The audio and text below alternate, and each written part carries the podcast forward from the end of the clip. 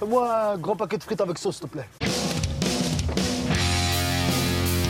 Bonjour à toutes et à tous, bienvenue dans La Friture, la version en duo, en audio et en hebdo de La Toile à Frire. Avec Jules, on a vu et on a aimé des films et on vous en parle. Salut Jules Eh, salut Salut Le film de la semaine, c'est La Ruse de John Madden et on fait un petit pas de côté pour cette émission avec une thématique euh, film mal reçu et mal vendu avec, euh, je trouve pour le coup, deux cas d'école, Steak de Quentin Dupieux sorti en 2007 et Matrix Resurrection qui sort ces jours-ci ou est déjà sorti en VOD DVD. C'est la friture du 27 avril 2022.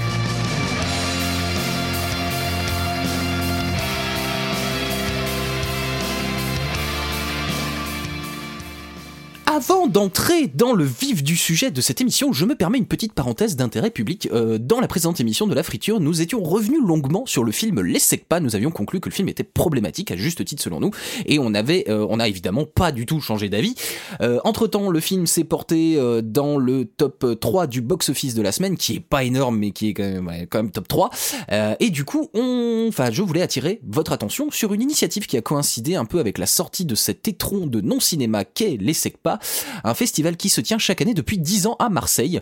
Ça s'appelle Toute la lumière sur les SECPA, c'est un festival de courts-métrages réalisé par de vrais élèves de SECPA, bien loin, très loin des caricatures du film dont on a parlé la semaine dernière, loin des rires gras et du mépris. Une formidable initiative, ça s'intègre dans un parcours d'éducation artistique et culturelle qui s'étire sur toute une année et implique près de 200 élèves scolarisés dans les classes de SECPA des Bouches-du-Rhône, avec une restitution dans un cinéma au mois de juin. Allez faire un tour sur le site du projet Toute la lumière sur les SECPA. Et ce n'est qu'une intention au moment où on enregistre ce podcast, mais dans la mesure où il est probable que voilà, pour des raisons tout à fait commerciales que nous assumons, nous allons être amenés à diffuser quelques séances du film Les Secpas au cinéma de, de Joigny. Et du coup, voilà, je compte poser la question au festival Toute la lumière sur les Secpas si on veut pas diffuser, euh, peut-être et valoriser un des films lauréats en avant-séance du film Les Secpas. Un petit point là-dessus et je, je, vais clore la parenthèse très vite. Euh, J'estime à titre personnel compte tenu de tout ce qu'on a dit euh, la semaine dernière, euh, à, titre vraiment tout à fait personnel et raison commerciale mise à part, que bah, c'est jamais le rôle, malheureusement, de la salle de cinéma d'interdire ou d'empêcher la diffusion d'un film problématique. J'estime qu'on n'a pas la pertinence, l'autorité. Enfin, c'est pas notre rôle de censurer un film parce que c'est euh, c'est de ça qu'il s'agirait et serait, à mon avis, tout aussi problématique. On avait été questionné il y a quelques années sur la diffusion du film J'accuse de Polanski et euh, j'estime que de toute façon, moi, j'ai pas les armes rhétoriques et euh, l'intelligence même pour décider du bien fondé d'interdire ou non un film et euh, voilà je suis pas du tout un des partisans de, la cancel culture au contraire moi je trouve beaucoup plus productif et intéressant de diffuser quand même et pointer ce qui ne va pas dans une œuvre informer de tout ce qui est problématique dans l'œuvre et proposer peut-être brièvement un petit contre-pied qui peut être utile pour prendre un peu de recul dessus voilà pour cette digression introductive peut-être peut-être une réaction dessus si, si tu veux. Euh, non, je vais te rejoindre sur le, le côté euh, euh, en prenant l'exemple, bah, les SECPA ça marchait très bien, mais en prenant l'exemple de J'accuse de Polanski, euh, moi je cache assez rarement que j'ai un, problème avec le fait que ce film existe, même s'il est probablement très bien. Euh, effectivement, je te rejoins sur le côté, euh, c'est pas à la salle de cinéma de faire le tri.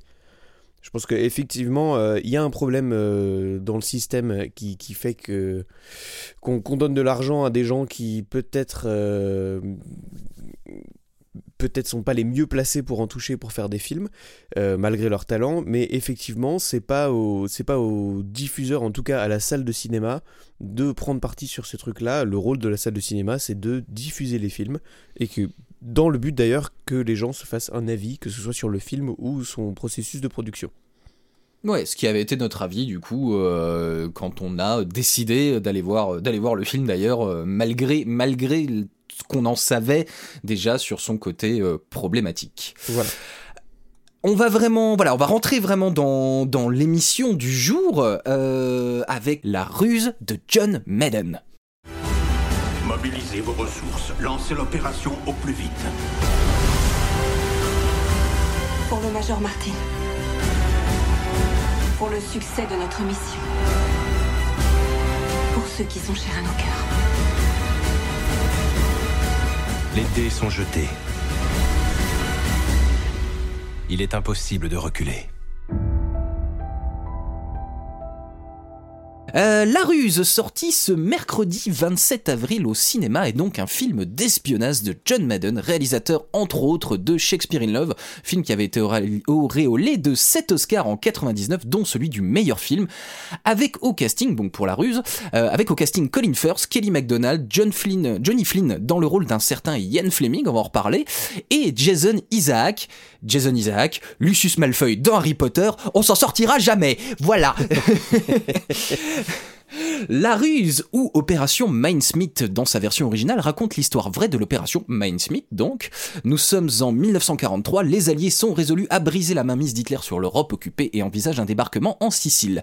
Mais ils se retrouvent face à un défi inextricable car il s'agit de protéger les troupes contre un massacre quasi assuré. Deux brillants officiers du renseignement britannique sont chargés de mettre au point une improbable et ingénieuse propagande de guerre afin de détourner l'ennemi de la Sicile en lui faisant croire à un débarquement en Grèce. Une ruse aux nazis, comme l'indique le titre français du film La Ruse. Pour remettre un poil en contexte, cette opération Mindsmith sur laquelle repose l'histoire euh, de ce film, c'est une opération réelle des services de renseignement britanniques, mais qui n'a été déclassifiée qu'en 1997 et est donc restée relativement méconnue du grand public. Elle est pourtant euh, considérée aujourd'hui par certains experts comme un des tournants majeurs de l'histoire de la Seconde Guerre mondiale. En tout cas, ça fournit un film d'espionnage de euh, de grande qualité. Euh, il me semble que tu me rejoins sur cet avis. Ouais, absolument. Euh, alors, pour une raison qui m'échappe complètement, je connaissais cette histoire. Je suis incapable de dire qui, quand ou comment j'ai appris ce truc sur l'opération Mincemeat, mais je, je connaissais l'histoire réelle. Euh, ce qui était drôle, c'est que dans les conditions où on a vu le film, euh, on, on- on peut au moins dire ça, on savait pas ce qu'on allait voir. Ça a été une Oui. vraie surprise de, de, de voir ce film. Euh, Oui. On n'a même pas eu le titre en fait, on a eu Ouais. l'intro du film, la scène d'intro, puis le titre, qui en disait assez peu. Et, et, et bah, et oui, effectivement, excellente surprise. Excellente surprise. Euh, le, le, le film a été euh, très agréable. Je trouve qu'ils ont réussi à faire un film d'espionnage euh, pas chiant. Oui. C'est quand même une, une sacrée performance, je trouve. Euh, On est, on est sur le côté euh, complètement euh, non cinématique de, de la guerre, quoi. Mm, mm. On est presque Ouais. sur le côté administratif de, de la guerre. J'exagère un petit peu, mais euh, c'est pas de l'action, quoi. Il n'y a pas une seule explosion. Il y a pas de. On est vraiment sur du dialogue, de la stratégie, la mise en place d'un plan, et ça, ré- ça réussit à être complètement captivant du début à la fin. Euh, et pour moi, le- le- l'essentiel de la performance est là. Ouais, et d'ailleurs, je, je crois que euh, il me semble qu'on voit très peu, très peu de soldats en fait, enfin très peu de soldats ennemis. Euh, donc il n'y a, y a pas effectivement, euh, c'est- toute l'histoire derrière une autre grande bataille qui est le débarquement, euh, le débarquement en Sicile du coup, et c'est, euh, euh, ouais, que- comme tu disais, en exagérant un petit peu, c'est presque le côté administratif de la guerre. Euh, sauf que ça réussit à être passionnant parce que parce qu'il y a un usage, euh, il y a un usage très fin de tout ce qui est du langage cinématographique. Et d'ailleurs, euh, effectivement, euh, le, contexte dans lequel on a, on a découvert le film euh, est, est, rigolo parce que, oui, effectivement, comme tu disais, on- n'avait aucune information. On l'a vu à l'occasion, on peut le dire, hein, c'est pas du tout un problème, on l'a vu à l'occasion d'une projection spéciale organisée par la Warner. En plus, on a vu ça en février et le film sort seulement en cette fin de mois d'avril. Donc, même au moment du lancement de la projection, je me souviens, on n'a eu aucune annonce, aucune présentation, il y avait aucune affiche, aucune info sur le carton d'invitation. Et euh, effectivement, on a démarré le film totalement, totalement vierge. Euh, c'est assez fascinant comme expérience parce qu'aujourd'hui, on a tout, on peut, on peut quasiment jamais le faire. Ça, on a des affiches, on a les infos, on a les synopsis. Même quand on est en festival, d'ailleurs, on peut se diriger vers un film sur juste son titre ou son casting Mm. ou son réal. Euh, même le titre, juste révèle normalement une petite intention. On est toujours, euh, même dans le pire des cas, à un petit élément minuscule qui, enfin, qui conditionne, qu'on le veuille ou non, euh, notre appréciation euh, du film. Et euh, là, on n'avait rien, rien du tout, parce que comme tu disais, le, même le titre du film n'est pas donné. C'est un, des- c'est un de ces films qui révèle son générique et son titre à la fin. Donc euh, c'était assez fascinant. Si on a vraiment dû se reposer sur le langage pur cinématographique euh, pour euh, et la narration pour accéder au contexte, au personnage, à l'intrigue. Et, et force est d'admettre que du coup, c'est un film impeccable formellement, parce que en vrai. Ça aurait pu, ça aurait pu être casse-gueule de dire. Mais euh, oui. il, il faut, là, il faut s'appuyer uniquement sur la narration et le et le la clarté du scénario pour pour comprendre Mhm. ce qui se passe et euh, et on était complètement dedans quoi. C'est une sacrée expérience, hein, du coup, euh, que de, de, ouais, voilà, de, de rentrer comme ça complètement vierge dans un film. Au bout de 10 minutes, hein, on, a tout, euh, on a tout qui a été correctement mis en scène pour contextualiser l'histoire qui va suivre. hein. On a compris Mm. qu'on était en 43. Je sais plus s'il y a des synthés dans le film. euh, il me semble qu'il y en a très très peu. Il y a peut-être juste un synthé pour nous dire 1943 Londres. Euh, et Je- je encore, pense ça doit être il y en a beaucoup qui passent par le dialogue, hein, vraiment. Ouais, ouais, ouais. Ben, en tout cas, on comprend euh, que euh, on est euh, avec des officiers du renseignement anglais, donc l'un interprété par le, grand et très britannique Colin Firth, que l'enjeu allait être cette mission de désinformation pour permettre aux troupes de débarquer en Sicile. En vraiment, en 10 minutes. Parce que ça passe en plus par des astuces, des grosses astuces qui sont qui sont pas forcément très originales. Le film a rien de foncièrement original. Ça, je, je- je- ça, ça a été fait mille fois ce genre de film d'espionnage. On est vraiment sur une démonstration de cinéma de de Mm. on n'a pas réinventé la roue mais on l'a vraiment vraiment très très bien fait euh, et ça fonctionne ça suffit ça suffit pour euh, av- avec le, le matériau de base qui est quand même une histoire assez dingue euh, Oui, en sachant ouais. que vraiment tout est vrai moi je me suis un petit peu re-renseigné sur le, le la vraie histoire de l'opération Mincemeat derrière il y a il y a très très peu de choses qui sont romancées ou modifiées dans le film on est très très proche de, la réalité de cette opération et, et ça suffit à en faire un film fou parce que cette histoire est dingue. Ouais, c'est un peu comme euh, c'est un peu la, la- comme la, la, la, réaction qu'avait euh, euh, une interview qu'a fait Jean-Jacques Hano à l'occasion de la sortie de Notre-Dame brûle et qui dit euh, tous les trucs que vous allez trouver improbables dans le film sont en fait les trucs les plus vrais. Euh, et et c'est un petit peu ça dans, dans Opération Mincemeat, enfin dans la ruse. Euh, effectivement, le alors, on- n'a pas parlé et je pense qu'on on peut se garder de, de de révéler le, le, le, fond du plan, même si ça intervient assez vite dans le film, on sait assez vite ce qui, quelle est la nature du plan. Euh, mais euh, effectivement, déjà, le, le truc est farfelu, quoi. Euh, et était considéré... Oups, excusez-moi. Le, le, le, ouais, le, le- plan est considéré comme farfelu euh, par euh, les autorités britanniques euh, au moment où ils le font, Euh, mais mais voilà, c'est ce qui le rend, c'est ce qui le rend absolument ab- absolument charmant. Et puis euh, et puis il y a ce casting très britannique euh, avec plein de flegmes. On est quand même dans le renseignement britannique euh, avec des avec des sœurs, avec des voilà des, des gens d'une certaine d'une certaine noblesse. Donc si vous aimez ce genre de choses et si vous aimez James Bond, tout simplement parce que il y a ce personnage qui est du coup un personnage réel et qui a vraiment été impliqué euh, peut-être un- d'un peu plus loin mais euh, qui a été impliqué en tout cas dans les services de renseignement britanniques mais euh, il y a le personnage de Ian Fleming qui est mis Oui. en scène qui est secondaire hein, dans le dans l'histoire mais qui qui on, on le voit un peu écrire en fait dans, dans, de- dans certaines scènes et on, on, on imagine que effectivement ce genre d'opération complètement improbable et, euh, et, et, et- et cinématographique finalement va lui inspirer euh, va lui inspirer un personnage tout aussi célèbre euh, que, qui est James Bond. Bah, Euh, parce de- que là, on est sur la grande leçon d'espionnage quand même. On est sur un truc tellement farfelu que dans un film, Mhm. on aurait presque du mal à y croire. Mais c'est ça, oui, et, voilà, c'est ça. et ça s'est vraiment fait. Et ça a fonctionné. Ouais, ouais. Donc euh, voilà la ruse de John Madden. C'est un excellent film qui sort aujourd'hui au cinéma, qui devrait avoir une grosse diffusion. Donc euh, je pense que vous n'allez pas avoir trop de mal à trouver des séances. En tout cas, ça vaut vraiment le coup de s'y pencher. On vous le recommande évidemment chaudement en version originale parce que c'était- c'est un, film complètement britannique et que un film euh, totalement avec, euh, enfin totalement anglais en doublé en VF, c'est vraiment dommage. On perd beaucoup beaucoup du charme de tous les personnages. Et en plus il y a des passages en allemand et en italien aussi euh, dans, dans le film. Enfin ça c'est à la manière de euh, en exagérant toujours à la manière de Inglorious Bastard euh, tous les films concernant la seconde guerre mondiale et ce qui se passe en Europe ça vaut toujours le coup de les, de les mater dans la version originale. Ne serait-ce Ouais, que pour euh, comprendre. C'est ça, il y a une histoire de ton, je pense, qui est très difficile à reproduire. Euh, c'est- marrant que tu le mentionnes parce que j'allais le dire aussi. C'est vrai que si vous supportez euh, la VO, si vous supportez les sous-titres, ça fait partie des films où je pense ça vaut vraiment le coup de faire l'effort euh, pour la performance des acteurs. Encore une fois, euh, 95% de la qualité du film se joue dans les dialogues. Et quand, quand on sait maintenant à quelle vitesse sont doublés les films et tout, je pense que pour les doubleurs, c'est très très compliqué de reproduire cette alchimie, de reproduire cette tension. On a une vraie plus-value dans la version originale. Euh, si c'est quelque chose que vous supportez au cinéma, ça, ça peut vraiment vraiment euh, changer l'issue de ce que vous allez penser du film.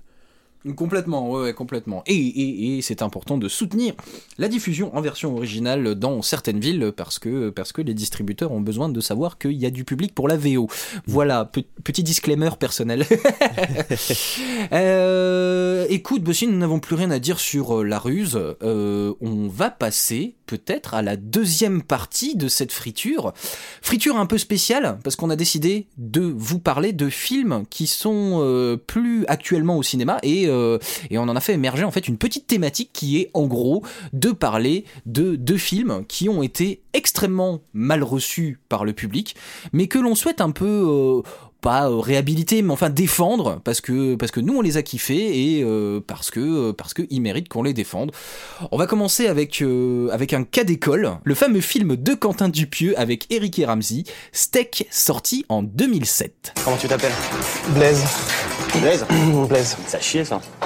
Ah, moi je vais t'appeler Chuck.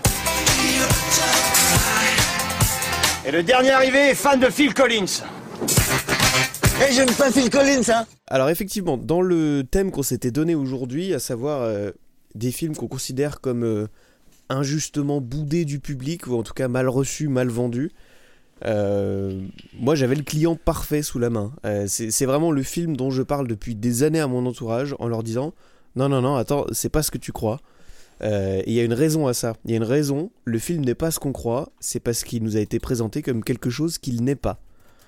Euh, je vais donner un peu de contexte. Euh, ce qui s'est passé, c'est que après le- les premiers succès avec le spectacle au Palais des Glaces, le film La Tour Montparnasse infernale, le duo comique Eric et Ramsey, qui cherchaient vraiment à pousser un petit peu dans leur carrière cinéma, se voit proposer par un ami commun euh, de travailler avec un réalisateur. Là, je vais citer leur ami commun en, mettant, en faisant des guillemets avec mes doigts. Euh, trop barré pour moi, mais avec vous, ça devrait le faire. Donc Eric et Ramsey sont intrigués par la proposition. Euh, ils entrent en contact avec Quentin Dupieux qui leur pitch son premier, son premier vrai long métrage. Il avait déjà fait un film qui s'appelait Non-Film, mais qui est un petit peu particulier. Euh, premier vrai long métrage donc, euh, qui est Steak. Donc à ce moment-là, euh, tout le monde est super emballé. L'alchimie avec Dupieux est excellente. Euh, le film se tourne, tout se passe bien. Et euh, au moment de la promotion du film, c'est là que tout se joue, c'est là que tout déraille un petit peu. À savoir, pour s'assurer de, faire des entrées en salle et de surfer sur le succès des, deux acteurs principaux, l'équipe de promotion décide de vendre le film comme, encore une fois des guillemets avec les doigts, la nouvelle comédie d'Eric et Ramsey. Alors, Et je, peux, je peux citer tout de suite, je peux citer tout de suite parce qu'on a le droit de name dropper étant donné qu'il est, euh, il est quand même au générique euh, du truc. Euh, le responsable de ça, à mon humble avis, c'est Thomas, c'est Thomas Langman. Et Thomas Mm, Langman, absolument. Pour resituer, c'est un, un, très jeune producteur encore à l'époque. Euh, c'est le fils d'un autre producteur qui a eu, euh, qui a eu effectivement, une grosse, grosse euh, carrière. Je veux pas dire trop de bêtises, en tout cas, Thomas Langman, ce qu'on sait de lui, c'est que l'année suivante, il va produire l'infâme Astérix aux Jeux Olympiques avec des intentions artistiques proches du néant et une intention qui, qui n'est que marketing. Donc, à mon avis, ça explique beaucoup ce que tu viens de dire et je te laisse, euh, je te laisse poursuivre. Effectivement, ce mec-là a une vision bien à lui de comment amener des gens à aller voir un film, comment, comment faire des entrées de cinéma, euh, qui est pas forcément euh, la bonne, ou en tout cas qui est pas forcément adaptée à, tous les films. Parce que là, pour le coup, vraiment, la promo, la promo va à fond dans ce sens-là. On a vraiment, jusque dans la bande-annonce de l'époque que j'ai réussi à retrouver, on est sur une compile de blagues du film.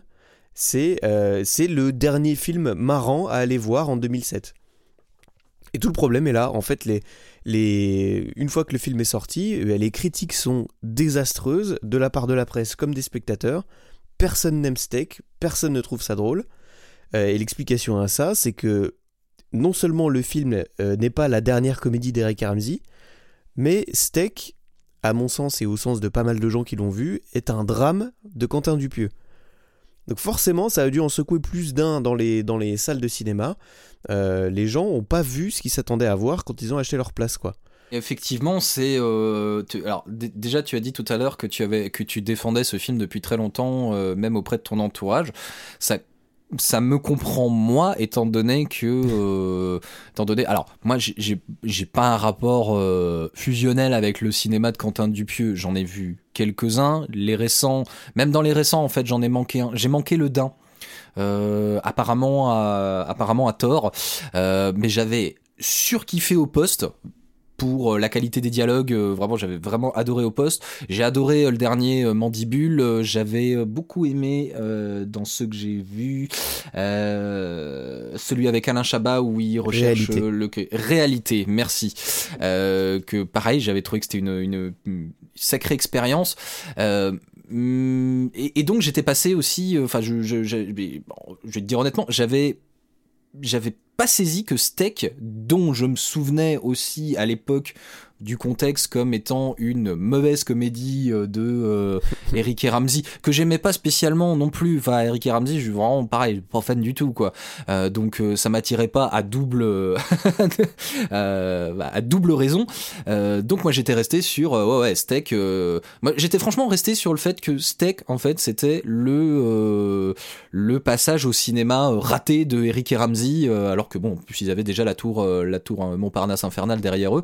Donc euh, donc j'en étais resté là. Donc et, et du coup du coup j'ai découvert moi Steak euh, au moment où on enregistre ce podcast je l'ai découvert hier soir euh, en ayant du coup le reste de la filmographie qui, qui est arrivé a posteriori du coup de Steak la- la- le reste de la filmographie de Quentin Dupieux en tête. Et d'ailleurs je me dis juste un truc c'est je, alors je, je découvre aussi que c'est son premier vrai long euh, à part non film qu'il avait fait juste avant Euh, C'est même du- un du- moyen métrage, hein, honnêtement. On est sur, Ouais. je crois, une 1h15 de film, un truc comme ça. et du- alors honnêtement moi d'apprendre que c'est son premier gros et je pense qu'en plus il y avait du budget enfin on, on sent quand même le budget à l'écran hein. enfin euh, Ouais, ouais. il y a- il y a- il y a- je je, je- du coup ça me bute enfin c'est- non non mais ça me bute franchement c'est c'est impeccable de, de, de dans, dans chaque plan quoi enfin euh, il y a y a une intention de réalisation à chaque plan, à chaque scène. Les dialogues sont, euh, sont euh, absolument truculents euh, tout du long. Ils sont pas, effectivement, ce n'est pas, comme tu le disais, une comédie. Euh, et par contre, du coup, quand émergent des blagues là au milieu ou des fulgurances, alors c'est plus des fulgurances, voilà, euh, euh, de- là-dedans. C'est, c'est, moi, je, vraiment, je- j'ai ri à gorge déployée quand, euh, Ouais, quand ouais. ça arrive. Mais glo- globalement, c'est vraiment un film qui est drôle. Mhm. C'est drôle à peu près tout au long du long métrage, c'est drôle.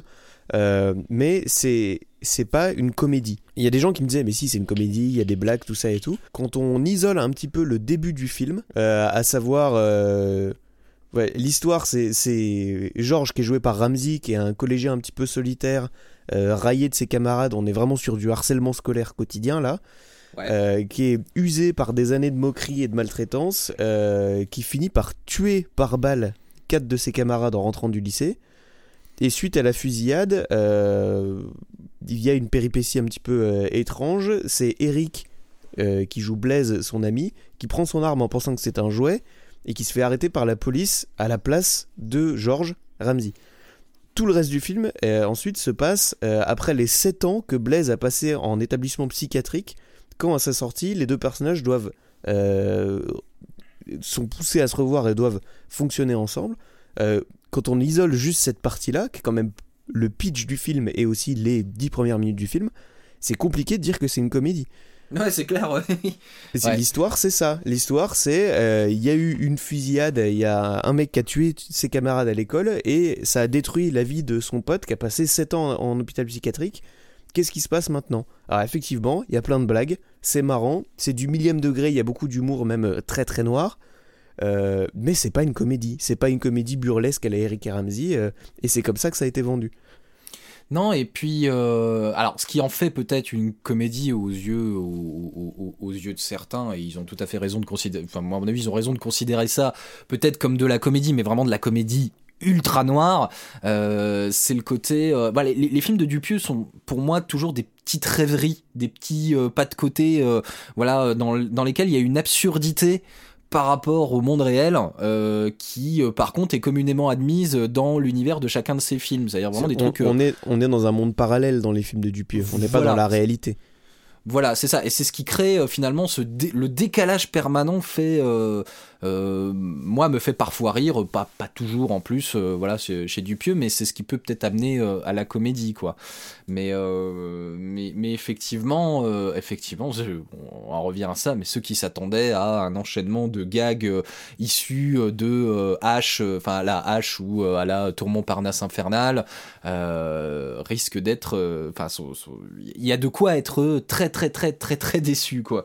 Euh, et je, je regardais un petit peu les entrées du film parce que je me suis vraiment dit, encore une fois, je me suis très peu renseigné. En, j'ai fait exprès, hein, vraiment, euh, c'était euh, en mode expérience aussi. J'ai dit tiens, je vais découvrir Steak en 2022 euh, et euh, je vais, je vais pas trop creuser la carrière de, de recreuser la carrière de Dupuis en préparant ce podcast. J'ai quand même allé regarder un petit peu les entrées du film et effectivement, c'est bon en termes de box-office, c'est c'est catastrophique. C'est moins de 300 000 entrées euh, pour un film qui a dû coûter un peu cher. Il n'y a pas le budget, mais il a dû coûter un petit peu cher, euh, sur lequel reposaient beaucoup d'attentes liées en plus. Effectivement, le marketing a dû coûter très cher euh, pour pour survendre Eric et. Ramsey.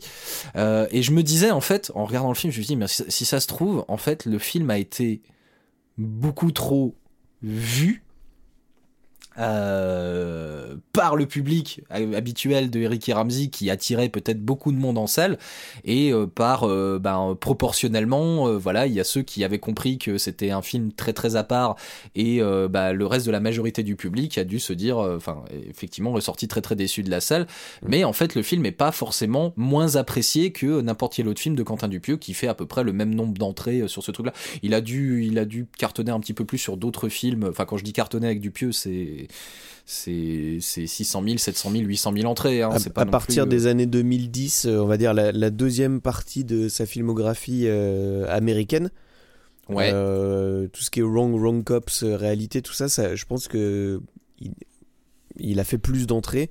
Euh, maintenant sur sa carrière, maintenant il est revenu sur des films français tournés en France. je pense qu'il il- fait plus d'entrées maintenant, à mon avis. Mais à l'époque, Ouais. moi je trouve ça presque miraculeux que ce mec-là ait eu, ait eu, l'occasion de faire d'autres films ensuite oui quand on ouais, voit les, ouais, les- ouais. les chiffres que, qui ont été faits par rapport en plus ce qui était- à ce qui était attendu, en ayant Eric et Ramsey euh, euh, en tête d'affiche et tout, c'est assez miraculeux que ce mec-là ait pu refaire des films derrière. Mhm. Alors, petite parenthèse, en plus, euh, son, son film d'après, c'était quand même Rubber. Donc, non seulement Oui, le ah. mec a réussi à refaire des films, mais il a réussi à vendre un film avec un, un pneu en personnage principal. Ouais, encore plus improbable. Qui d'ailleurs euh, Ah non, il y a pas le box office. Je suis en train de regarder le box office en même temps de de Dupieux, euh, voir ce qu'il a fait derrière. Dommage, Rubber, il y a pas le box office. Mais enfin, même quand je regarde des films très récents du type euh, Le Dain, Mandibule, euh, au poste pour les trois euh, les trois que j'ai eu la chance de pouvoir passer euh, depuis que je suis exploitant de salle, euh, on est toujours, ça dépasse pas 300 000 entrées à chaque fois non plus. Hein, donc euh, donc donc il reste dans ce dans ce euh, de- vraiment dans ce carcan là. On parlait de Kever Delépine euh, la semaine dernière il y a, même deux semaines euh, en disant que c'était quelque chose quand même de niche. C'est ultra c'est ultra réputé dans dans le milieu euh, mais ça reste quand même euh, un truc vraiment de niche. Déjà parce que là pour le coup c'est vraiment plus difficile d'accès à mon avis euh, sur euh, sur ce qu'est la comédie de Quentin Dupieux. Mais euh, mais euh, Caverne des Lépines est une niche. Quentin Dupieux est une niche encore plus petite à mon avis Ouais, ouais. Euh, mais au poste alors en plus je veux dire la, la formule est un peu est un peu similaire euh, parce que euh, au poste en 2018 qui fait pas plus d'entrées finalement que Steak euh, on a quand même Poulvord Grégoire Ludig il y a Orelsan dedans quand même ouais. c'est pareil ça Depuis, depuis réalité, il est vraiment sur. il est revenu sur des films à tête d'affiche. On a à chaque Ouais. fois au minimum un, voire plusieurs acteurs très connus qui vont emmener le film. Euh, Mhm. C'était moins le cas, euh, je disais, sur la deuxième partie de sa carrière américaine. Il a d'ailleurs eu un pneu en personnage principal. Euh, mais on, a, voilà, on a du Poulvord de Palmacho, Jean Dujardin. Euh, c'est Ah. c'est quand même des. Bah, Chabat, évidemment. Ouais. C'est des films qui sont emmenés aussi par les acteurs. Ouais, et en plus, euh, sauf que ce qui a changé du coup depuis qu'on connaît la carrière de euh, Quentin Dupieux, bah non, on connaît plus, enfin on connaît Quentin Dupieux, euh, ce qui n'était pas le cas à l'époque de Steak, c'est qu'on sait ce qu'il propose, on sait, euh, on sait ce qui est vendu aussi dans, dans ce dans ce genre de cinéma, et du coup les critiques sont beaucoup plus positives euh, dans la mesure où, où, voilà le, la, critique en tout cas, la critique est beaucoup moins surprise, et puis et puis en plus, il y a ce côté, alors que je ressens aussi dans Steak, hein, il y a ce côté où effectivement c'est des, des, des films avec des, des têtes d'affiche. Euh, ces, acteurs qui sont très très connus d'autre part, euh, il y a ce côté, euh, on, sent qu'ils sont en pleine respiration ces acteurs-là. On sent qu'il y a ce, pareil, ce pas de côté, cet univers parallèle effectivement qu'il y a dans ces films où finalement ils sont, comment je dirais, ils, ils sont ils sont, ils sont libérés pour le temps d'un film de, de ce qu'on sait d'eux.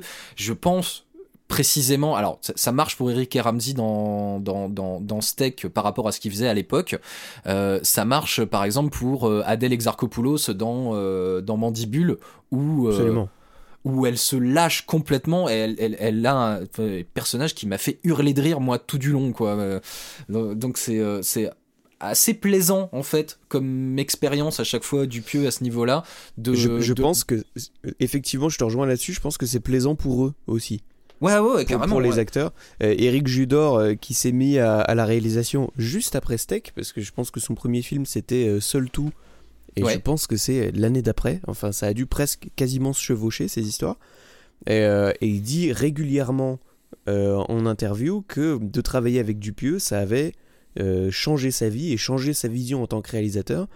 Et, et je trouve que ça se ressent dans beaucoup des films qu'il fait, qui sont aussi euh, reçus seulement par un, un, un public de niche. hein, pour le coup, c'est assez Ouais. mal perçu du grand public. Euh, je parlais la dernière fois de la série Platane. On est, c'est peut-être le truc où on sent le plus cette influence-là, quoi. On, on- on a une une gestion de l'absurde et, et- et de la réalité qui est complètement euh, en dehors de ce qu'on connaît. Et ça, ça c'est très très dupieux. On sent qu'il s'en est inspiré à fond, quoi. Et pour revenir vraiment à Steak, parce que c'est quand même de ça dont on parle, Steak que vous pouvez euh, voir, euh, je l'ai trouvé assez facilement euh, sur, euh, sur euh, MyCanal, donc euh, si vous avez un abonnement Canal ou si vous avez... euh, si vous êtes si parent avec Canmerad, il peut vous passer les euh, il peut vous passer les codes Canal. Voilà. Euh, donc il est sur MyCanal encore pour quelques mois, donc euh, faut en profiter euh, à fond. Et euh, perso de le découvrir là en 2022, franchement j'ai tout aimé. Euh, et, je leur disais euh, formellement en plus, je trouve le film assez impeccable quoi. Il y a anecdote, mais euh, visuellement euh, tout est hyper travaillé. Euh, Il y a cette espèce de truc aussi sur un lycée américain. Enfin, euh, ça a été tourné au Québec. hein, du coup, c'est une production franco-québécoise. hein, du coup, Steak. Ouais. Ça a été tourné au Québec, donc en fait, on sent, on sent le la ville d'Amérique du Nord, la ville de banlieue d'Amérique du Nord. donc les collégiens slash lycéens, il y a un truc avec un gang de un peu à la West Side Story où c'est pareil, il y a plein de petits codes euh, assez rigolos. euh, avec les, les Teddy, etc. Euh, et il y a d'autres trucs un petit peu plus surannés. Moi, je pensais justement, a une espèce de ton sépia sur une, une partie du film qui est pas juste un filtre ajouté sur le truc, c'est vraiment un travail de décoration hyper fin. Le film et- est terne. le Volontairement film est terne. Ouais, ouais, ouais, mais tout ce qui concerne le personnage de Blaise est complètement suranné. Il va dans sa vieille maison. Dire, il y a une scène où il est dans un diner. euh, il y a des vieux rideaux jaune-orange. Oui. Et, et je te promets que quand j'ai vu les rideaux, espèce de matière un peu, euh, voilà, espèce de gros coton et ultra épais jaune-orange, je te promets que devant cette scène, j'ai senti l'odeur, la vieille caravane qu'on avait quand j'étais gamin. Ça, ça, ça, ça- c'est c'est dire à quel point le pouvoir d'évocation de ce qu'il a, de ce qu'il fait déjà sur ce film-là est quand même hyper balèze et ça marche pour euh, tout le reste, euh, tout le reste des scènes. Il y a une scène. euh, Euh, je pense à la scène où ils ont une espèce de jeu, euh, les, les, les Shivers. Euh, voilà, ceux qui ont vu le film savent, savent de quoi on parle. Ceux qui n'ont pas vu le film, vous allez voir, c'est une, à mon avis, franchement, c'est la meilleure trouvaille du film. Euh, le, le, le gang des Shivers. Et euh, ils, ils jouent à une espèce de jeu absurde. Avec la balle carrée, là. Ouais, ouais, ouais. Ouais. Je, je trouve ça fou que ça, ça a été. Alors, c'est le côté mauvaise foi du truc, très très mauvaise foi de certaines communautés de fans, mais ça, ça a été mal reçu euh, quand euh, le robot brawl euh, de Camelot est considéré par certains comme un- une pièce de pur génie, alors que, bah, en fait, c'est la même vanne à peu de choses près. C'est drôle, j'allais citer exactement la même chose. Et je sais pas si t'allais dans ce sens-là, mais dans le cas de Steak, ça me fait hurler de rire. Dans le cas du robot brawl, j'ai trouvé que c'était le pire passage du film Camelot. Ah putain, j'ai trouvé ça lourd. Enfin, je, je, j'ai pas, j'ai, j'ai pas forcément de problème avec le film Camelot euh, parce Non, que moi non plus. euh, ça, ça m'a pas fait rire. Ouais, ça, ça m'a pas fait rire. Bah, après, il y a plein de choses qui m'ont pas super fait rire dans Camelot, dans Camelot le film. Je, je trouve que c'est un film euh, un peu, mais bah, je, je trouve pas que ce soit raté parce que je me doutais que Camelot au cinéma ça allait ressembler à ça. C'est très très bien, ça a fait plein plein d'entrées. Euh, maintenant, euh, voilà, il y a des pareils films un peu mal vendus ou en tout cas euh, Oui. mal contextualisés par une communauté de fans qui se sont laissés euh, dire que Camelot c'était tellement archi culte que ça allait faire 12 millions d'entrées, que ça allait être la comédie la plus drôle de l'année. Ben, oui, non, en fait c'est Camelot en version longue. euh, voilà, ça, ça va pas tellement plus loin que, que ça et c'est correct. C'est la différence avec Dupieux, c'est que euh, là, il y a une, une communauté de, de fans euh, hardcore. Il y a Mhm. des attentes monumentales pour le film, euh, ce qui doit pas aider. Alors, je, je suis un petit peu mitigé sur le film Camelot, euh, sans dire que c'est pas bien. euh, je, je suis persuadé que ça aurait pu être mieux, mais c'est beaucoup trop compliqué, voire impossible, de satisfaire une, une base de fans pareille. Non. Euh, quand tu les as travaillés depuis 15 ans avec une série et avec des codes bien précis et tout. Le- Ouais. L'histoire du robot brawl, là, c'est c'est la- c'est un recyclage de la vanne du Slooby, Mhm. qui pour le coup est, est très drôle dans la série, mais c'est aussi drôle parce que ça reste que théorique, on les voit jamais jouer à ce truc-là. Ouais. Après, j'arrête sur Camelot parce que c'est pas le sujet. Non mais, Mais- c'est- ouais, c'est- mais c'est pas mais le su- robot brawl, on, on les voit le faire, et du coup, on voit juste un truc absurde qui n'a pas de sens. Et dans le contexte d'un film Camelot, est-ce que c'est vraiment ce qu'on voulait voir? Euh, En l'occurrence, moi non, mais euh, j'ai- du mal à accrocher à ça parce qu'on n'est plus sur le, le principe comique de la série à la base, euh, à savoir c'est du comique de dialogue et pas forcément de situation. Ouais, ouais, bah, et du coup, l'un des autres problèmes du coup de Camelot, c'est que déjà avant la sortie du film, euh, il y avait déjà, euh, y avait déjà de nombreuses scissions en fait euh, de, de fans. Il y a ceux qui adoraient le côté euh, le, côté le côté caméra café en fait hein, de, de, Camelot et d'autres qui avaient euh, bien aimé euh, le côté grande histoire en sous-texte que ça racontait d'autres qui avaient adoré la saison 6 d'autres qui avaient détesté la saison 6 donc le, film partait un peu cul entre deux chaises à ce niveau-là et, voilà. Mais mais voilà. Mais en tout cas pour revenir à ouais à Dupieux et Steak, je, vraiment laissez laissez une chance à Steak. Profitez-en euh, maintenant qu'en plus on a accès aux plateformes, euh, euh, on a accès aux DVD. Alors il était pas devait pas être évident à trouver en DVD. je même l'avais trouvé dans un, dans un déstockage DVD à 1 euro.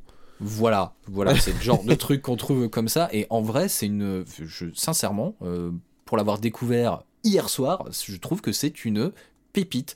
Et je pense que le reste de la filmo de euh, Dupieux, euh, tout a peut-être pas été à la même hauteur. Comme je disais, il y a des choses que je trouve absolument euh, magnifiques, d'autres choses sur lesquelles, d'autres en fait où le, le, le, le, décalage, l'univers absurde finissait par peut-être m'ennuyer au bout d'un moment à dire bon ça y est.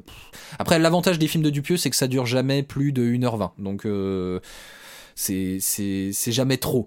Euh, mais en tout cas ouais voilà accorder vraiment une, une attention particulière à Steak et je vais en profiter. euh, parce que parce que parce que parce que Quentin Dupieux euh, est dans l'actualité c'est vraiment un réalisateur euh, C'est un réalisateur guerriero, hein, Quentin Dupieux. Il y a eu un, un moment où on attendait ses films. Là, depuis quelques années, il fait un film par an. Deux films en 2022.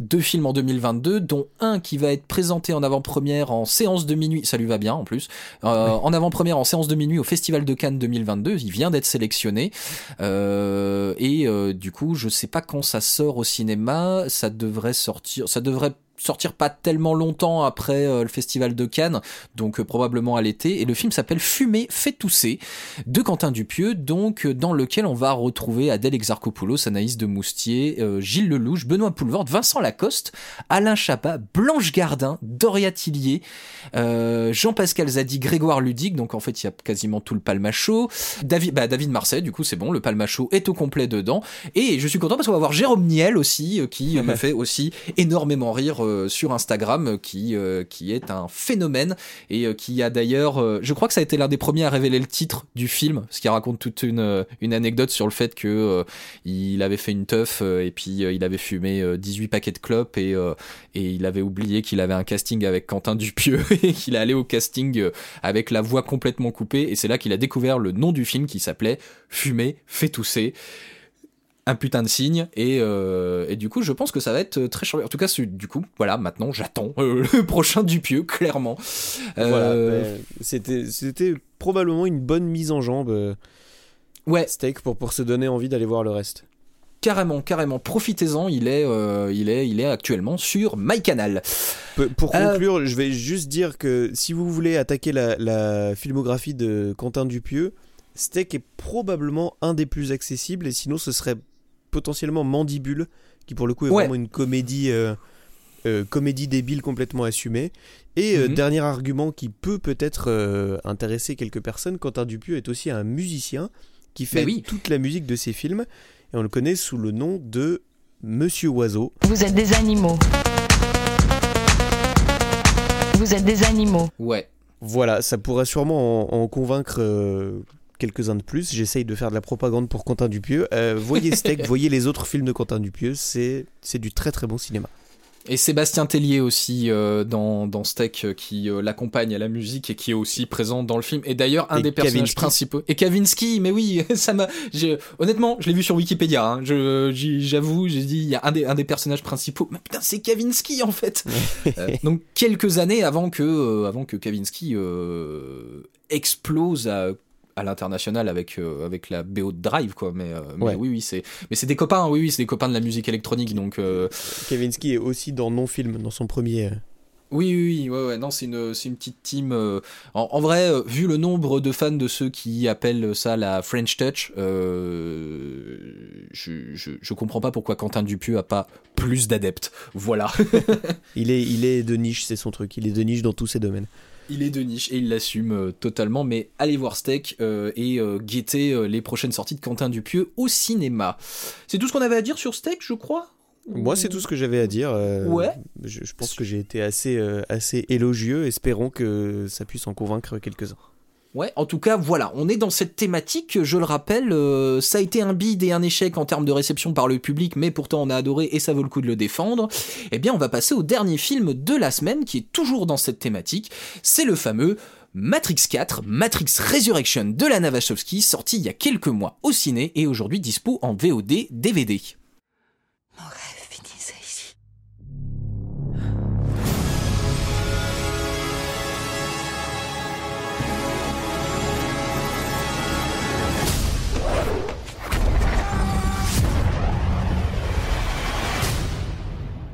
Encore le kung-fu. Matrix Resurrection de Lana Wachowski qui est sorti en décembre dernier au cinéma et qui sort actuellement en VOD, DVD, Blu-ray un petit peu partout est, on le rappelle quand même, un film de science-fiction, quatrième volet de la saga Matrix qui était auparavant une trilogie dont le premier volet Matrix, euh, enfin The Matrix, remontait à 1999 suivi par Matrix Reloaded en 2003 et Matrix Revolution en 2004. J'ai un doute sur les dates de sortie exactes des deux euh, des volets 2 et 3. En tout cas, ils étaient sortis à quelques mois d'intervalle et je pense qu'ils avaient été tournés simultanément. En tout cas, c'était un projet à, ce moment-là, un projet un peu diptyque. Les deux films avaient été annoncés vraiment en même temps euh, à voilà quelques mois d'intervalle. Euh, le synopsis officiel de ce Matrix de ce Matrix Resurrection, pardon, euh, tel qu'il est donné par. Euh, Matrix Resurrection nous replonge dans deux réalités parallèles, celle de notre quotidien et celle du monde qui s'y dissimule. Pour savoir avec certitude si sa réalité propre est une construction physique ou mentale et pour véritablement se connaître lui-même, Thomas Anderson devra de nouveau suivre le lapin blanc. Et si Thomas, alias Neo, a bien appris quelque chose, c'est qu'une telle décision, quoi qu'illusoire, est la seule manière de s'extraire de la matrice. J'abrège un tout petit peu. Euh, il va découvrir que la matrice est devenue plus puissante et plus, sécurisée que jamais. Un air de déjà vu. Euh, si on en parle évidemment de ce Matrix 4, c'est parce que le film a été étrié par une grande partie du public euh, et même même par une partie de la critique. Euh, ça se résume grossièrement à ouvrez les guillemets, c'est n'importe quoi, ils ont tué Matrix, suite inutile, frère s'est éclaté comme Jaja. Nous ne sommes pas tout à fait de cet avis, et même si cela a été euh, probablement déjà longuement dit autre part, nous avions vraiment envie de rediscuter de ce Matrix Resurrection euh, et d'essayer de comprendre ensemble pourquoi on a aimé ça et pourquoi il faut reconsidérer à l'heure aujourd'hui de sa donc de sa sortie en VOD, DVD, Blu-ray, euh, l'intérêt profond que nous trouvons à ce Matrix 4. Est-ce que tu as quelque chose à nous dire sur ça? J'ai des, j'ai des choses à dire. Alors, déjà pour commencer, moi je suis plutôt fan de la saga Matrix. Euh, J'avais une grosse, grosse affection pour le premier. Euh, Enfin, en fait, pour, pour les trois, euh, je trouve que des épisodes comme le, le 2 ont assez mal vieilli. Je trouve le 3 un peu long, mais, mais globalement, j'étais assez fan de ces films et de ce qu'ils représentaient à leur époque. Voilà, pour moi, c'était des, pièces de cinéma très très importantes. Euh, T'as cité un commentaire, je sais pas si c'est un vrai ou si c'est euh, si c'est toi qui l'as écrit, euh, de Oh, Matrix 4 a, a tué Matrix. Ouais. Je l'ai, l'ai écrit à dessin. Ouais, ouais, je, voilà. Euh, honnêtement, quand moi j'ai appris euh, l'annonce d'un quatrième film Matrix, euh, de base, pour moi, ça c'était tuer Matrix. Euh, on était sur une trilogie euh, avec une fin, une fin euh, finie, une fin fermée, euh, qui, vraiment euh, clôturait euh, l'arc scénaristique de tous les personnages. On avait vraiment une histoire complète qui était assez bien ficelée et qui, était très importante pour beaucoup de gens. Euh, 20 ans après, sortir un nouveau film juste pour essayer de relancer un petit peu la machine, pour moi c'était vraiment réanimer le cadavre de Matrix pour essayer de, de le faire danser comme une marionnette sur sa main. Ça, ça me faisait pas du tout, du tout envie. Euh, les premières bandes annonces, les premières promos m'ont pas euh, rassuré spécialement. Euh, et en allant, voir, le film, parce que curieux que je suis, je suis allé voir le film, je me suis rendu compte que Lana Wachowski n'avait pas non plus envie d'un quatrième film Matrix. C'est même dit assez explicitement dans le film, avec tout le côté méta du film. Probablement que Lana Wachowski a été euh, confrontée au problème de, de la Warner qui lui dit on va faire un quatrième film Matrix, tu vas le réaliser. Quand elle a dit non, il n'y aura pas de quatrième film Matrix, on lui a dit eh ben, c'est soit tu le fais, soit quelqu'un d'autre le fait.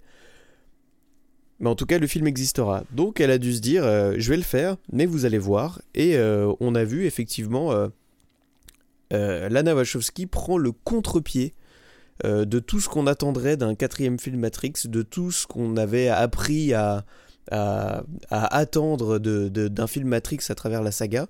Euh, et ça m'a fait très très plaisir déjà parce que c'est mine de rien assez agréable à regarder et parce que euh, ce genre de pied de nez dans des films, des films lourds de sens, qui ont un réel discours sur eux-mêmes, euh, là il y a un recul pas possible avec le côté méta du film et tout, euh, ça fait du bien dans, le système de blockbuster actuel.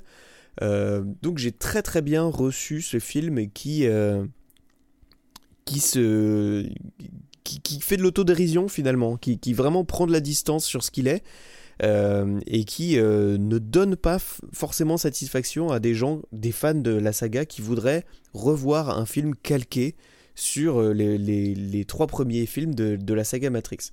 Donc ça m'a fait très plaisir et je pense que euh, les raisons qui m'ont poussé à aimer ce film-là sont euh, les mêmes raisons qui font que des fans hardcore qui n'auraient pas forcément réfléchi le truc dans ce sens-là euh, le détestent. Je sais- pas ce que t'en penses, je sais pas si t'as la même approche, mais moi j'étais vraiment dans, dans cette optique-là. Si, et le fait que même au-delà de, au-delà du contre-pied, le parce que mine de rien, même, même si c'est un contre-pied et que, euh, et que la réalisatrice n'avait pas forcément envie de le faire, elle a quand même mis de l'envie dedans, euh, de, de raconter quelque chose et euh, d'aller, d'aller proposer quelque chose avec, avec ce matériel, ce matériel qui est, qui est la saga Matrix.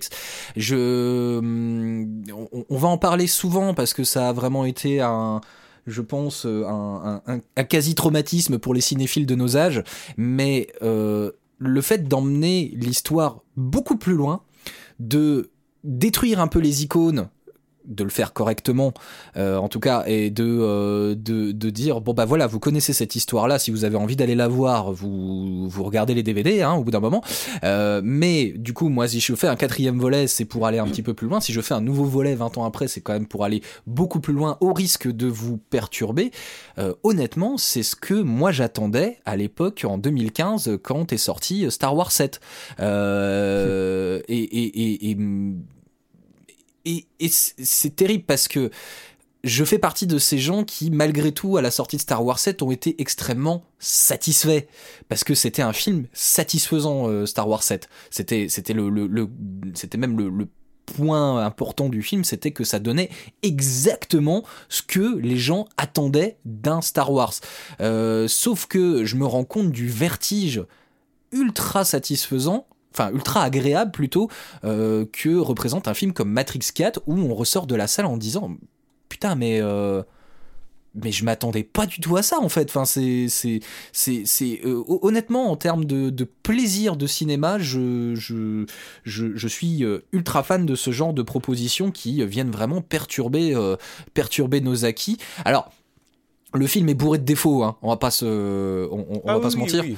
Ouais, ouais, mais mais tout et tout est pas forcément en plus excusable par euh, le contre-pied. Je pense aux scènes de baston hein, qui sont euh, désesthétisées au possible, ce qui était quand même le fort des, des films Matrix. Euh, je comprends le propos, le côté, c'est ça que t'as retenu des Matrix. Alors je te donne complètement le contraire. Je trouve que ça excuse pas entièrement le produit euh, final non plus. Les scènes de baston sont pas dingos non plus. Moi Euh, j'ai accroché, ça, sent- ça sent le, ça, ça sent le l'intention volontaire. Alors effectivement, ça a dû beaucoup déplaire. Ouais, ouais, ouais. Mais c'est pareil, c'est ça, ça rentre aussi, euh, même si moi j'adhère pas, euh, j'adhère pas sur euh, le, le- le produit brut sur ça, enfin sur les scènes de baston, mais je comprends aussi que entre entre Matrix trilogie qui a révolutionné littéralement quand même euh, la mise en scène des scènes de baston au cinéma, euh, dans le cinéma hollywoodien en tout cas. Euh, entre la trilogie Matrix et puis Matrix 4, il y a eu il y a eu John Wick avec d'ailleurs quasiment la même équipe euh, Oui. euh, puisque euh, le réalisateur de John Wick qui est un ami de Keanu Reeves était en fait le le, le responsable des cascades sur la trilogie Matrix donc eux sont allés révolutionner de leur Et côté le cinéma 4. d'action et joue dans Matrix 4. Oui, d'ailleurs, il joue Chad. D'ailleurs, c'est Ouais. assez marrant qu'il joue un Chad. Parce que Chad, c'est comme, euh, c'est comme une carène, en fait, dans, dans, dans, le, dans la culture pop américaine. C'est, euh, c'est le, le mec. masculin lambda. euh, Ouais, ouais, ouais. Donc, ils, ils lui ont fait jouer un Chad qui, c'est- c'est, ouais, enfin, bah, voilà, les, les choix des noms des personnages sont toujours aussi fins, étaient aussi, aussi fins d'ailleurs, aussi euh, lourds de sens que euh, dans la première trilogie. Mais au, au niveau des défauts que le film a, euh, à rappeler déjà que Reloaded et Révolution, donc le 2 et le 3, étaient aussi bourrés de défauts et de toute façon souffraient de base.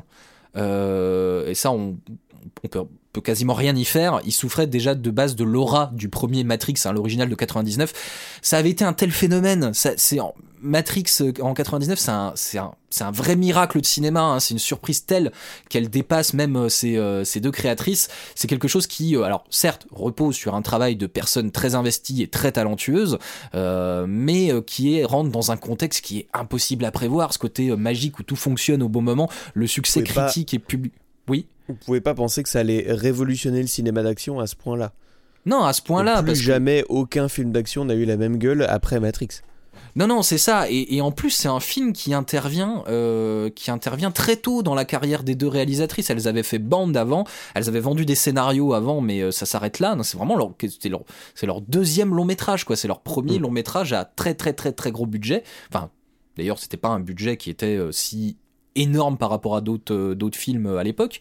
Euh, mais c'est un succès tel le premier Matrix que tout de suite ne peut, alors à de rares exceptions près dans l'histoire du cinéma, et je pense qu'on peut les compter sur le doigt, sur les doigts de, de allez, deux mains, euh, Retour vers le futur 2, l'Empire contre-attaque, euh, euh, Terminator 2. euh, Terminator 2, Terminator 2, parfait. voilà, bon, en tout cas, mais, mais, mais le premier Terminator avait pas non plus été un énorme succès euh, critique et public. Je veux dire, euh, euh, alors que le premier Retour vers le futur était, euh, avait vraiment été euh, ultra marquant, et le premier Star Wars c'était déjà un phénomène quand le 2 sort, euh, enfin quand l'Empire contre-attaque sort. Donc tout- de suite, finalement, ne pouvait que souffrir à un moment donné de la comparaison avec le premier, il fallait à un moment donné l'accepter. Et moi je trouve qu'il n'y a pas plus de défauts d'ailleurs dans Resurrection, donc dans Matrix 4, qu'il y en avait à l'époque dans Reloaded et Revolution. Et ça Mais se tient même parce le que... premier, les films Matrix ont des défauts. Alors un Oui. peu moins dans le premier parce qu'il y a eu ce côté euh, révolution, euh, sans mauvais jeu de Mhm. mots, Euh, mais euh, ils ont tous des défauts et ils ont tous vieilli chacun un petit peu à leur manière. Mais mais la, la saga Matrix, comme énormément de sagas d'ailleurs, n'a jamais été parfaite. Non. Non, non, non, non. Et, et en plus, bon, euh,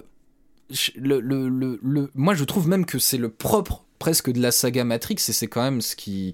c'est- quelque chose qui se fait rarement euh, à ce niveau-là dans le cinéma hollywoodien où au bout d'un moment il faut quand même proposer des formules, où on essaye des formules. Euh, Il y a toujours ce truc de. Je repense à la, au, au début de la saga, enfin du, du Marvel Cinematic Universe, il y a un peu plus de 12, euh, 12 14 ans maintenant, euh, où euh, ils sortent deux films en même temps. Ils sortent Iron Man et puis euh, l'incroyable Hulk de Louis Leterrier, euh, avec deux formules complètement différentes. Et ça a vraiment été des, des, des- le doigt de pied dans l'eau pour tester la température. Ouais, c'est ça le test. Et la formule, la formule de Iron Man avec euh, ce mélange de euh, euh, d'humour, de personnages ultra charismatiques et, et sur lequel on peut malgré tout s'identifier un petit peu. Enfin voilà, c'est ce qui c'est la formule qui ensuite a servi de base aux euh, 33 films qui ont suivi.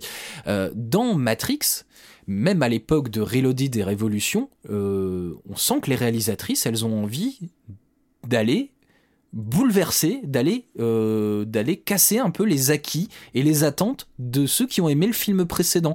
Et c'est c'est complètement bienveillant en plus. C'est le côté, euh, c'est le propre du film, c'est de dire ouvrez votre esprit quoi presque. C'est Euh, c'est un point que j'allais soulever un petit peu pour défendre Matrix 4. Mhm. C'est que le, le- le propos de la saga Matrix, ça a toujours été de nous surprendre. ouais. On Dans- a été dans- surpris par le, par le, le, le ton, par le- l'angle par lequel était amené le cinéma d'action dans le premier, par la tournure que prenait le scénario dans le 2 et le 3. Euh, on pouvait plus nous surprendre avec les, avec, avec les chemins classiques dans, dans le quatrième. C'est pas Ouais, en ramenant à, nou- à- à nouveau du bullet time dans le film qu'on allait être surpris. Ça, c'est de la nostalgie et ça, et ça sert à rien. Il faut regarder le premier film si on veut voir du bullet time. Ouais, c'est ça, c'est ça, c'est ça. Et, vraiment, oui, oui, effectivement, c'est en plus c'est vraiment le propre même dans le dans le scénario euh, de, des films. Dans Reloaded, on découvrait que le monde des humains, c'est aussi une forme de soumission hiérarchique et finalement le message utopico-libertaire euh, que euh, on avait retenu et à raison. Euh, dans le premier film, euh, dans le premier film Matrix, de l'humanité, euh, l'humanité complètement libre face au monde des machines et à l'aliénation de la société euh, capitaliste, eh ben en fait ça tenait plus parce que parce que bah, le monde des humains est aussi une forme de, euh, enfin dans Reloaded est aussi une forme de de d'aliénation euh, et, et dans Révolution c'était pareil. C'est dans Révolution c'était encore plus fin, je trouvais. C'est pour ça que je, avec le temps j'ai appris à adorer presque Révolution euh, parce que c'était le parcours du héros euh, qui est euh, qui est le, le standard d'ailleurs du, euh, du, du, du film d'aventure depuis euh, depuis les débuts du cinéma. Et c'est le parcours du héros qui est même remis profondément en question parce qu'on découvre qu'en fait c'est une autre forme de contrôle. Euh, du du coup voilà moi je trouve que c'est jamais inutile euh, c'est jamais inutile de faire une suite quand on a cette intention là d'aller bouleverser les acquis du film précédent au risque de, euh, euh, de, de se mettre à dos euh, les, le- le- les, fans du, du film précédent, quoi. Mais c'est ça, mais je te rejoins là-dessus dans le sens où je pense que, sans vouloir insulter qui que ce soit, je vais essayer de modérer mon propos, mais je pense que les, les personnes qui n'ont pas apprécié Matrix 4 pour des raisons de type pas assez de scènes d'action ou le c'est pas ce que je voulais voir en termes d'histoire et tout, n'ont pas vraiment compris l'intention de la saga. Non, et. Euh, euh, hmm. Non, pardon, vas-y, continue. ben, voilà, euh, elles n'ont pas forcément euh, com- compris l'intention de la saga euh, et euh, du coup sont, sont restés sur des sur des des choses un petit peu superficielles qui caractérisaient la saga en délaissant un petit peu le message de fond. Euh, Le message de fond de Matrix a vraiment été euh, euh, construit dans le but de chambouler un petit peu les spectateurs, que ce soit dans la forme ou dans le fond. Et euh, c'est exactement ce que fait Matrix 4, d'ailleurs dans la forme et dans le fond. Elle chamboule le spectateur et euh, il y a énormément de façons de chambouler un spectateur quand euh, il y a autant d'attentes après une saga aussi iconique et après autant de temps qui est passé. Et, et Lana Wachowski s'en sert vraiment beaucoup et je pense à raison. Ouais, et, et- en plus, le, le- alors, le, le- Matrix de 99 intervenait à un moment où on se questionnait beaucoup sur, euh, sur, euh, sur peut-être euh, la société capitaliste qui arrivait, où on sentait qu'il y avait un côté, la société capitaliste qui arrive à bout de souffle, l'arrivée d'Internet dans tout ça qui allait, qui allait chambouler peut-être tout ça. Fou d'ailleurs de voir qu'en 99, euh, on, il, mettait, il mettait le doigt sur des trucs qui se sont avérés euh, très très très euh, très très proches de la réalité euh, presque dix ans après. Je veux dire, imaginez Matrix. euh, euh, c'est c'est presque dix ans avant Facebook quoi je trouve ça enfin, Mm. moi je continue de trouver ça dingue en au niveau au niveau visionnaire quoi de de ça et, même ce Matrix 4 a, euh, a finalement euh, ce que ce qu'on disait euh, ce qu'on disait toujours à, propos de enfin ce qu'on disait à propos de, de Batman et The Dark Knight. Moi je trouvais que The Dark Knight était un film parfait en 2008 avec ce qu'on ressentait de la société de l'Amérique post 11 septembre. Mais je trouve le Batman de 2022 parfait pour 2022 parce que la lecture est véritablement actualisée. On a changé de, euh, bah, bah, certains modes de pensée qui ont changé par rapport à la société. Euh, et dans Matrix 4, il y a ce côté où, euh, la réalisatrice admet que les combats qui étaient traitables en science-fiction assez, assez manichéens hein, dans le premier film. D'une euh, d'une- de, de, voilà de gens qui veulent se libérer euh, d'une société complètement aliénée sont plus forcément aussi pertinents en 2021 parce que le film est sorti euh, l'année dernière. Euh, et il y a ce côté presque en milieu de film d'ailleurs sans rien sans trop spoiler ceux qui ne l'auraient pas vu et qui j'encourage de vraiment de lui laisser une chance. Euh, et ce côté en milieu de film où finalement les personnages semblent un peu abandonnés ou se ren- semblent se rendre compte que ben euh, le combat est pas euh, est pas aussi simple et pas aussi vain et que bah, ce qui doit peut-être émerger ce qu'on peut sauver de tout ça euh, c'est l'amour. Parce que c'est ça quand même le, le, le, le, le fond je trouve de Matrix 4 c'est c'est c'est c'est c'est c'est avant tout une histoire d'amour qui était un petit peu d'ailleurs un peu un peu superficielle aussi dans, euh, dans, dans la trilogie originale. C'est peut-être ce qui a perturbé beaucoup de gens. Je pense que c'est le raisonnement de, de Lana Wachowski au bout d'un moment, euh, euh, sans, sans parler de cette histoire de contre-pied ou de ce que ce, qu'elle allait faire de sa saga, dans quel endroit elle allait l'amener. Elle a dû se dire aussi, euh, au bout d'un moment, j'ai exploré les thèmes euh, qui m'intéressaient déjà dans les films qui existent. Euh, Qu'est-ce qui me reste? Qu'est-ce qui dans quel euh, dans quel euh, endroit du film je peux aller creuser un petit peu Et ce qui reste, c'est les personnages, les personnages principaux et leurs relations, qui est quand même un fil rouge très très important euh, de la saga et qui est même euh, à des moments un ressort scénaristique euh, tout à fait crucial à certains événements. Ce truc-là pouvait être plus creusé et, et c'est ce qui s'est passé. C'est ce qui s'est Ouais. passé. Elle a, elle a creusé ce lien-là dans le dernier film euh, jusqu'à en faire un point euh, central, on va dire, à partir du, du 2-3e axe. Euh, et, voilà, et c'est le reste, le reste était déjà couvert. Oui, oui, oui. Ouais, et, et en plus, et en plus, le film est pas avare en, en séquences vraiment marquantes, vraiment qui vont me rester dans, dans, dans, dans, dans, mes berlingots pendant très très longtemps parce que je me souviens du souffle. Il, il reste ça hein, quand même en plus dans ce Matrix 7. Il reste des, des séquences où il y a vraiment un souffle de waouh, ok, euh, je, je pense à des trucs très précis du genre. euh, Y Euh, compris en scène d'action. y compris en scène d'action, ouais, y compris Ouais. en scène d'action. Je vais revenir sur une, une en particulier qui m'a qui, m- qui m'a vraiment buté, quoi. Euh, mais euh, le, le- le plan où on découvre le pod dans lequel est, euh, est maintenu Thomas Anderson,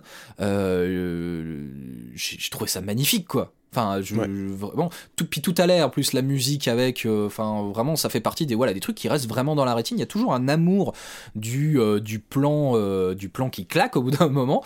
Et le film en est pas avare.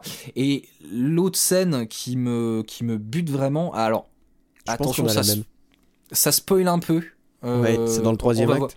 C'est dans le troisième acte, donc ça spoil un peu. Pareil, je mettrai un tout petit timecode pour ceux qui n'auraient vraiment pas vu Matrix Résurrection. Ce serait dommage que vous que, que, que je vous gâche ce truc-là.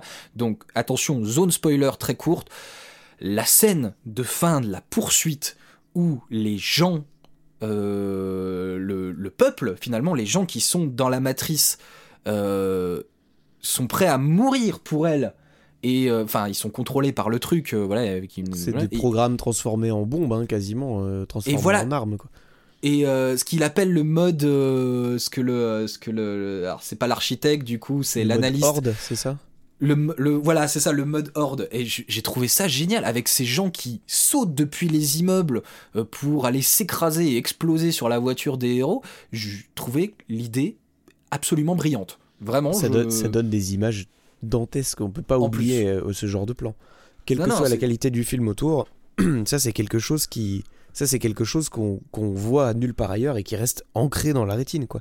Ouais, ouais, ouais, ouais. Et puis, euh, et puis du coup, j'adore euh, ce que je viens d'y, je, j'y pense avec ça, mais j'adore l'idée d'avoir fait de euh, l'analyste, du, euh, enfin du, du psychologue finalement le, euh, le mec qui gère toute cette nouvelle matrice. Je, je, je trouve que c'est extrêmement bien représentatif de euh, des angoisses de notre société ultra angoissée. C'est très, très, très actuel avec en plus un euh, Neil Patrick Harris qui, euh, qui, qui que moi je continue d'adorer à l'écran et hors écran d'ailleurs.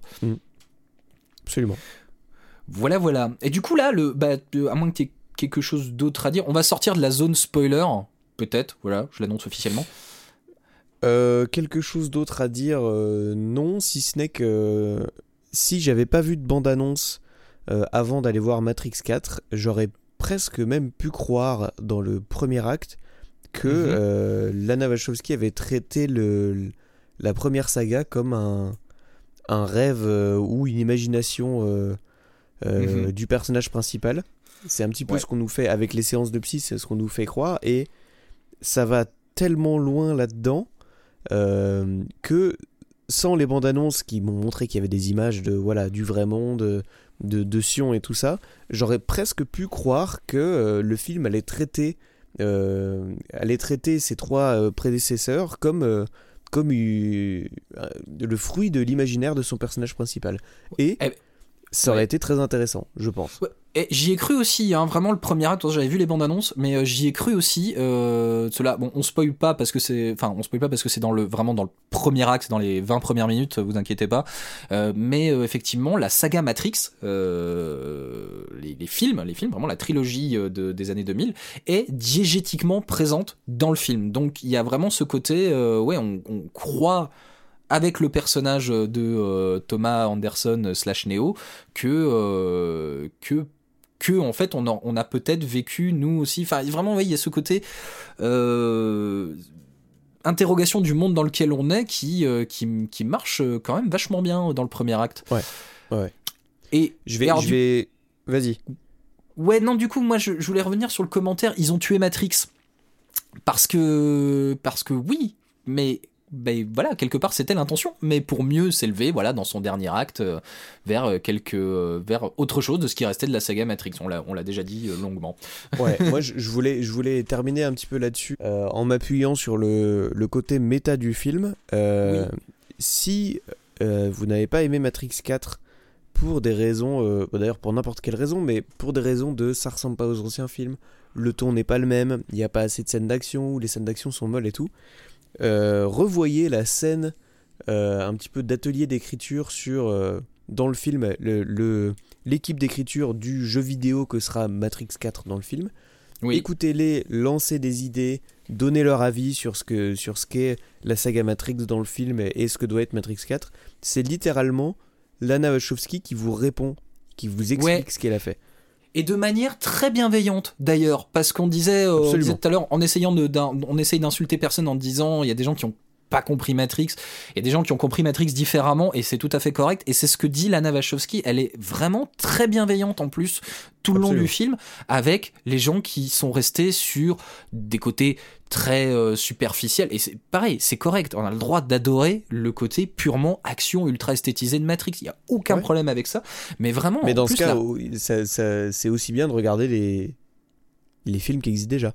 Ouais, ouais, mais du coup, ouais, effectivement, il y a cette scène de, de brainstorming là où euh, où il y a cette espèce de déclaration. euh, et moi, je trouve le propos bienveillant envers tout le monde pour le coup.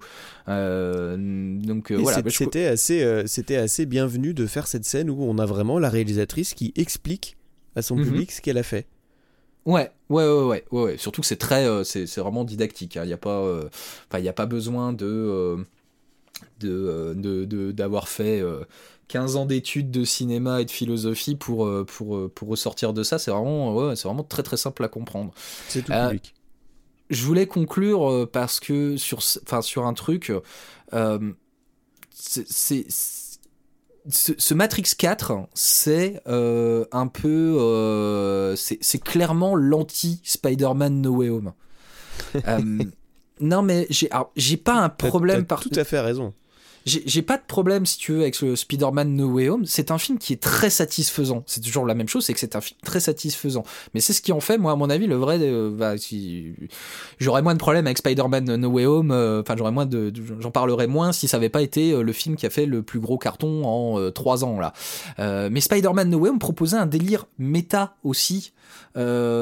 qui reposait sur finalement une satisfaction immédiate de l'intégration de personnages des autres films qui était préparé en plus euh, en amont par un vrai faux teasing pendant plusieurs mois et par euh, et puis par ce que je commence vraiment à détester profondément, c'est-à-dire euh, tu sais les espèces de médias complètement inutiles qui qui sont en fait plus des producteurs de contenu où la moindre évocation du moindre délire de fan fait office de news du type "Eh, Daniel Radcliffe va peut-être jouer Wolverine."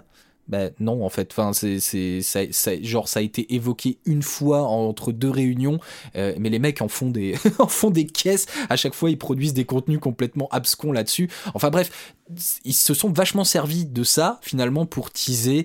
Ah, Est-ce que euh, Toby Maguire va être présent dans le film Merci mon très gars bien que oui. que très bien que oui. Et du coup, il y avait ce côté fausse surprise, mais ultra satisfaisant dans la salle. Il y a des gens, hein, moi, les premières séances où euh, il y a vraiment eu ce Ah Ouais, Oui, oui, on le, on le Ouais, savait. C'est correct. C'est correct, Bah, vraiment. je- moi, c'est un, ça reste quand même un petit souci que j'ai avec euh, une partie du cinéma actuel.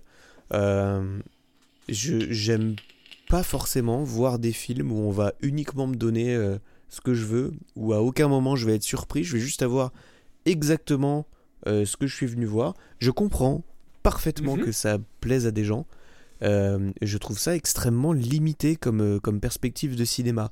Euh, au bout d'un moment, on voit pas mal de gens hurler sur les films de comics dès qu'ils vont dans une, dans une direction qui leur plaît pas. Je pense à. Je, pense, je crois que c'est Iron Man 3. Ouais. euh, où, où on, où on nous fait, où on nous montre qu'en fait le, le grand méchant qu'on nous teasait depuis deux films est en fait euh, juste un homme de paille euh, qui sert à rien et que euh, c'est pas ce qu'on a cru. Les gens, je, je ont- passais pour un péteux, mais j'adore ce, j'adore ce, ce parti pris, quoi. Enfin bon. Ben voilà. Et les, les, je vais dire les fans de comics, mais en, en vrai, pas spécialement. Les, les fans ont hurlé pour la plupart. euh, et juste parce que, pas parce que c'était un mauvais arc scénaristique, parce que ça a donné lieu à des, à des trucs vraiment super dans la saga derrière, juste parce que c'était pas ce à quoi ils s'attendaient. Ouais. Et je trouve que aller voir des films pour jamais être surpris, c'est quand même un petit peu dommage. Oui, oui, oui. Surtout que en plus les, les, les gens eux-mêmes après disent ah bon, euh, on s'y attendait, mais euh, c'est quand même cool. Bah, pff, du, Ouais, bah, voilà. C'est pour, ça- c'est pour ça que je dis que ouais, Spider-Man No Way Home c'est vraiment l'anti, enfin Matrix Résurrection c'est l'anti Spider-Man No Way Home. Ils sont sortis à des moments en plus, euh, enfin à à quelques semaines d'intervalle, parce que Matrix 4 propose aussi un délire méta propose aussi une relecture euh, de sa propre saga, propose aussi un, euh, une discussion quasiment face caméra aux fans, euh, sauf que bah là ça bouleverse complètement les attentes et ça s'en sert pour ça voilà ça sert du délire méta pour défendre un propos qui qui en plus du coup est pas du tout le cas de Spider-Man. Il y a aucune il y a aucune il y a aucun discours euh, à- à- au- autour autour de ça, autour du délire méta dans, dans Spider-Man No Way Home quoi. Voilà, j'avais envie de conclure euh, là-dessus. Ouais, excellent. Re- regardez, euh, regardez Matrix 4, revoyez Matrix 4 peut-être en ayant, en ayant ça en tête, en ayant un peu de, voilà, de, peut-être de, de, recul là-dessus. C'est pas une injonction, hein, vous faites encore ce, vous faites tout ce que vous voulez, mais, euh, mais, euh, mais vraiment, je, je, je, je, continuerai à défendre ce film et euh, et pour moi, il existe, il existe dans, dans cette grande saga qu'est Matrix, au contrario de ce que j'ai pu lire, là où, où finalement les gens balancent des Ah, c'est, de toute façon, c'est un navet, c'était un navet inutile. Non, c'était, en, en tout cas, c'était vraiment pas inutile et ça m'a même fait, euh, le, ça m'a même fait beaucoup, beaucoup de bien quand, euh, quand c'est sorti à titre tout à fait personnel. Donc, allez. Je pense sincèrement qu'on n'aurait pas pu faire mieux. Je- Oui, avec un matériel comme ça, oui. Oui, oui, oui. Moi, j'aurais été très déçu que ce soit juste une ressucée euh, des. Il aurait des mieux codes. valu faire rien que de faire Mhm. quelque chose de différent de ce qu'on a eu. Ouais, et je pense qu'on est euh, dans le propos euh, de Lana Wachowski face au pont de Warner à ce niveau-là, euh, qui, euh, qui, qui, qui, qui leur ont dit, qui lui aura dit, euh, de toute façon, on le fera avec ou sans toi. euh, ouais, vaut mieux que ce soit toi quand même. Le film s'est planté, hein, faut pas se, pas se mentir. Warner continue de le défendre et c'est très très honorable pour eux. Et nous, on le défend aussi. Donc, n'hésitez pas à jeter un coup d'œil à ce Matrix Resurrection si vous ne l'avez pas vu et surtout si vous êtes grand fan de la saga Matrix, ça vaut le coup. Euh, la ruse au cinéma parce que parce que c'était quand même ça notre premier gros film de la journée. la ruse de John Madden, ça sort aujourd'hui mercredi 27 avril au cinéma, film d'espionnage de, euh, John Madden donc avec Colin Firth, Kelly MacDonald, un, très bon film d'espionnage britannique. Euh, et puis et puis et puis moins au cinéma du coup mais disponible sur quand même à peu près tous les supports possibles imaginables. Steak euh, de Quentin Dupieux avec Eric et Ramsey et euh, le Matrix Résurrection qui sort aujourd'hui ou il y a quelques jours en VOD DVD. Eh bien, c'était la friture du 27 avril. J'ai passé un excellent moment.